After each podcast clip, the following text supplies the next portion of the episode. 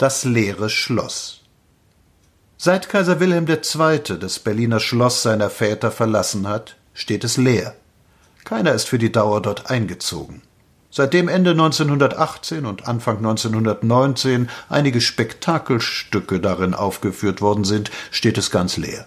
Die Regierung wohnt in der Wilhelmstraße. Man sagt, dieses alte Schloss habe einen Hausgeist, eine im Nachtwind lohende weiße Frau. Es kann sich somit glücklicher schätzen als das Geschlecht der neuen Hohenzollern, die gänzlich ungeistig waren. Und ich denke, dass die Zeit gekommen ist, wo auch wir an diesen Geist glauben dürfen. Das Schloss ist nicht leer, das Berliner Schloss kann von der Regierung deshalb nicht bezogen werden, weil der alte monarchistische Geist darin wohnt und weil diese Regierung Angst vor ihm hat. Nachts weht der Geist durch die öden Korridore und tagsüber? Tagsüber regiert er. Staatsrechtlich ist Folgendes vor sich gegangen. Durch einen gewaltsamen Umsturz haben sich im November 1918 Männer zur Regierung aufgeschwungen, die dazu rein staatsrechtlich genommen zunächst nicht das geringste Recht hatten. Alle ihre Regierungsakte waren, vom Standpunkt des getreuen Monarchisten gesehen, ungültig und unwirksam. Revolution. Die Revolution hat Recht geschaffen, weil sie Macht schuf. Wir entsinnen uns wohl alle noch dieses gänzlichen Vakuums, das damals im November 1918 Deutschland darstellte.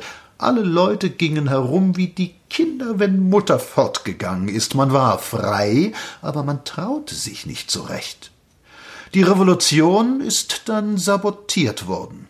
Die Kleinstaaterei blieb erhalten, und die neuen Männer fußten auf dem alten Recht und hatten nur den begreiflichen Takt von dem kleinen Staatsstreich, dem sie alles verdankten, möglichst wenig zu sprechen. Im Übrigen aber allgemeines Landrecht 10 römisch 217 und alte Kabinettsorders aus dem Jahre 1851 und was dergleichen Gummiparagraphen mehr sind. Es waren verschämte Republikaner, oder seien wir doch offen, verschämte Monarchisten, die nur keinen Monarchen haben. Die neun Männer schwammen wie eine dünne Fettschicht auf dem Meer, und dann kam die riesige Wasserflut der Reaktionäre, mit denen sie arbeiteten. Diese Republik hat niemals verstanden, ihre Macht wirklich aus sich selbst zu stabilisieren. Ein Heer? Die Gewerkschaften waren vollzählig da, gut und zuverlässig an Gesinnung, leicht zu bewaffnen und meist aus alten Soldaten bestehend. Noske begann seine Wehrarbeit mit einem Herrn von Bismarck und führte das alte Offizierskorps, dessen Macht erloschen schien, neuen herrlichen Zeiten entgegen. Den großen Verwaltungsapparat konnte man nicht von heute auf morgen reorganisieren, aber man konnte die allerschlimmsten Säulen des alten Regimes entfernen, konnte immer und immer wieder, ohne Gesinnungsschnüffelei, zeigen, dass es heute nicht mehr ersprießlich sei, monarchistisch oder reaktionär zu empfinden und konnte die sicherlich anständigen Elemente, die sich nicht ändern wollten, pensionieren. Die republikanische Regierung ist so gut wie machtlos. Ihr eigener Apparat höhnt sie aus und verkehrt fast alle Maßregeln durch die berüchtigten Ausführungsbestimmungen in ihr Gegenteil. In der Wilhelmstraße zu Berlin sitzen, den größten Teil des Jahres durch Stacheldrahtverhaue geschützt, ein paar Männer. Alle Provinzen lachen darüber und machen, was sie wollen. Und das ist nichts Gutes. Die heimkehrenden Kriegsgefangenen, werden in den Durchgangslagern von monarchistischen und reaktionären Offizieren empfangen und bearbeitet. In Potsdam findet, wie in alter Zeit, unter Anwesenheit der Offiziersfrauen, die dabei gar nichts zu suchen haben, eine preußische Parade in Friedensuniformen statt, bei der ein Angehöriger der Lüttwitz-Vereine dichtet, das ganze Leben sei euch ein Parademarsch. Schade, dass kein Echo da ist. In der Universität Berlin hält ein pazifistischer Professor Nikolai eine Vorlesung, wird von den andersdenkenden Studenten angepflegelt und findet bei der Republik keinen Schutz. Irgendeine Aufklärung über die Kriegspolitik findet nicht statt. Begeistert kaufen die Deutschen nach wie vor Bücher, die den Militarismus verherrlichen. In den militärischen Ämtern sitzen die alten Offizierstypen und machen jedem das Leben zur Hölle, der ihnen in die Finger fällt. Niemand wehrt ihnen. Klagen auf Klagen kommen von den Gequälten und Verärgerten, von den alten Soldaten an die Zeitungen, an die Volksvertreter. Niemand ist mächtiger als die Beamten. Im Auditorium Maximum der Berliner Universität hält der geschlagene General von Falkenhayn über den Feldzug in Rumänien einen Vortrag, der von den Zuhörern ausschließlich deutsch-national gewertet wird. Heizung und Licht zu diesem Vortrag bezahlt die Republik. Heute Abend besagt eine Anzeige, findet in den gesamten Festräumen ein Wohltätigkeitsfest der Kampfwagenverbände Lüttwitz statt. Kampfwagenverbände. Das sind Vereinigungen der Leute, die über die Instrumente verfügen, womit man zurzeit Deutsche tötet. Die Bürgerräte und Bürgerbünde festigen sich, Einwohnerwehren sind plötzlich da, die Lasten werden von den Kommunen getragen, in den meisten Fällen werden sie schwer militaristisch, in altem, bewährten Geiste geleitet.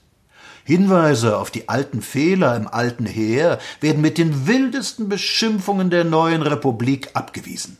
Niemand von der Regierung erwidert, ja, man hat das deutliche Gefühl, als sei es diesen Männern peinlich, wenn auf das alte Regime etwas Böses gesagt wird, man ist doch immerhin ein wenig entfernt verwandt. Die alldeutschen Blätter, und fast alle bürgerlichen Blätter sind alldeutsch, höhnen in frechster Weise die Republik. Ein geistiges Gegengewicht wird nicht geschaffen. Diese Regierung regiert nur, weil die Leute zu müde sind, sie davonzujagen. Die Hilflosigkeit dieser Minister mit anzusehen, in praktischen Fällen mit anzusehen, ist mitleiderweckend. Sie können ja nicht. Sie wirken wie Familienväter, die der Frau was befehlen, aber die Frau steckt sich die Haare auf und geht ihre Wege, und Vater schüttelt traurig den Kopf. Sie können ja nicht. Hinten und vorn eingeschnürt von ihrem Apparat, der ihnen viel wichtiger ist als alles andere, verharren sie regungslos. Sie paktieren ängstlich mit einer Welt, die sie nie für voll nehmen wird und die sie hasst, hasst, hasst. Wackelnd und lavierend bejahen sie noch den schlechtesten deutschen Typ, der heute so aussieht, wie Bismarck ihn haben wollte. Willenlos nach oben, roh nach unten, eingekniffene Lippen, hochgebürsteter Schnurrbart, kurze Stirn, kleine Augen, aber tüchtig, nicht wahr? Und das bejahen sie, statt hier zu sagen, nein, gerade das nicht, statt hier ins Mark zu treffen und den Provinzspießer, den Nurverdiener, den unbedenklichen Beamten zu verneinen. Und Geschehenes gliedert sich an Geschehenes. Und keiner will sehen, wie wir offenen Auges ins Verderben laufen, weit, weit hinter das Jahr 1914 zurück. Es muss doch eine geheime Liebe zu den reaktionären Parteien dabei sein, wenn man sorgfältig untersuchen hört, was an ihren Angriffen berechtigt sei und was nicht.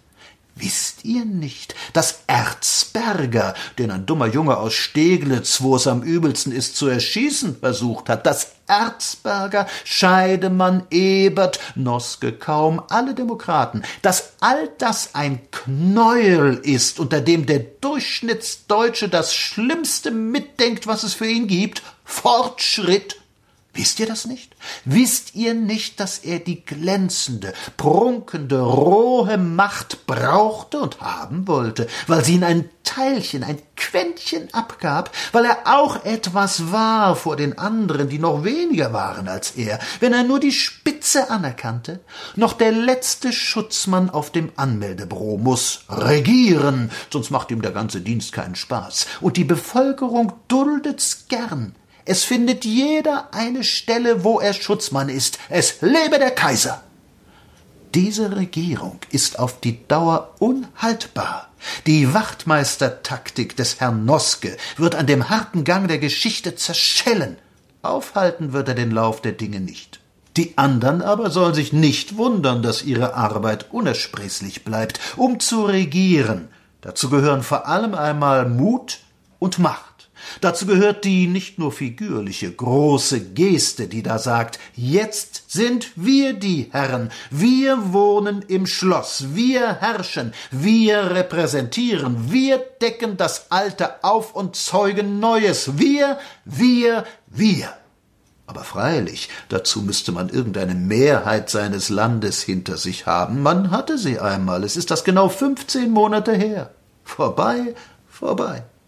Wohin gleiten wir? Dahin, wohin uns ein spießiger und kurzstirniger Kommodore gesteuert hat, und wohin wir doch wohl schließlich, wenn denn die Weltgeschichte einen Sinn haben sollte, zu gehören scheinen. Durchs Berliner Schloss aber der Kaiserlichen Republik Deutschland weht die weiße Frau. Sie klopft an die Türen, sie loht durch die Korridore, sie gleitet an den Fenstern vorüber.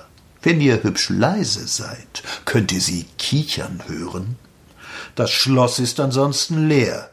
Die Regierung traut sich nicht recht, die Krongüter anzutasten, gibt damit die Superiorität des atlantischen Admirals zu und wohnt in der Wilhelmstraße. Da regiert sie.